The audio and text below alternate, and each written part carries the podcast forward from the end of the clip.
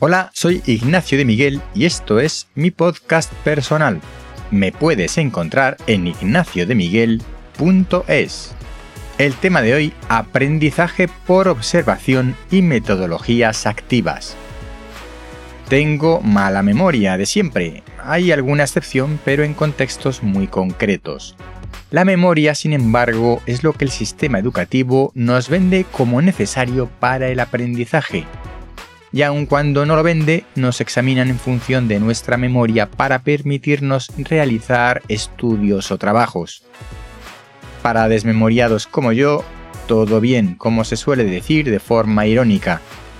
Existen maneras de enseñar y de aprender no basadas en la memoria, por supuesto que existen, pero aún hoy en día son llamadas metodologías alternativas. Tienen más de 100 años, pero son alternativas, nuevas, de pijos o de hippies según el bando contrario que te lo cuente. La realidad es que estas metodologías se reúnen bajo el concepto de educación activa, y no es más que hacer partícipe al educando en ese aprendizaje, que no sea un mero receptor.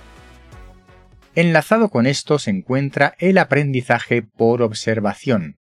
Yo lo descubrí en las prácticas de la facultad cuando un profesor te mostraba lo que había que hacer haciéndolo, y luego tú repetías la acción con mayor o menor fortuna.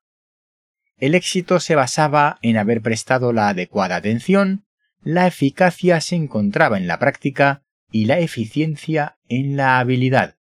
Tres niveles de pericia que comenzaban invariablemente con el aprendizaje por observación más o menos en la misma época que en mis prácticas de facultad, en 1996, unos científicos definieron las neuronas espejo.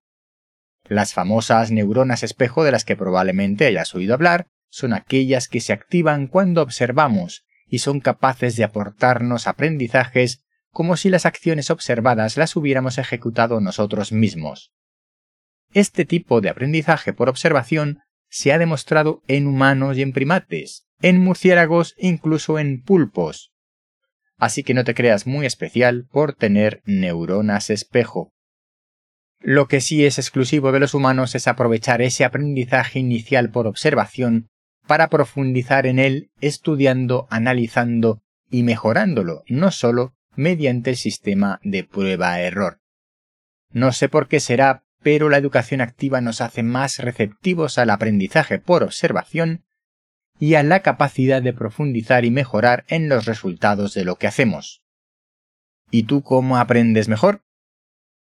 Hasta aquí el tema de hoy.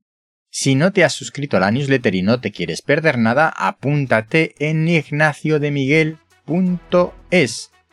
Suscríbete al podcast si no lo has hecho todavía y si quieres leerlo o compartirlo por redes sociales, también lo tienes en mi web. Hasta pronto.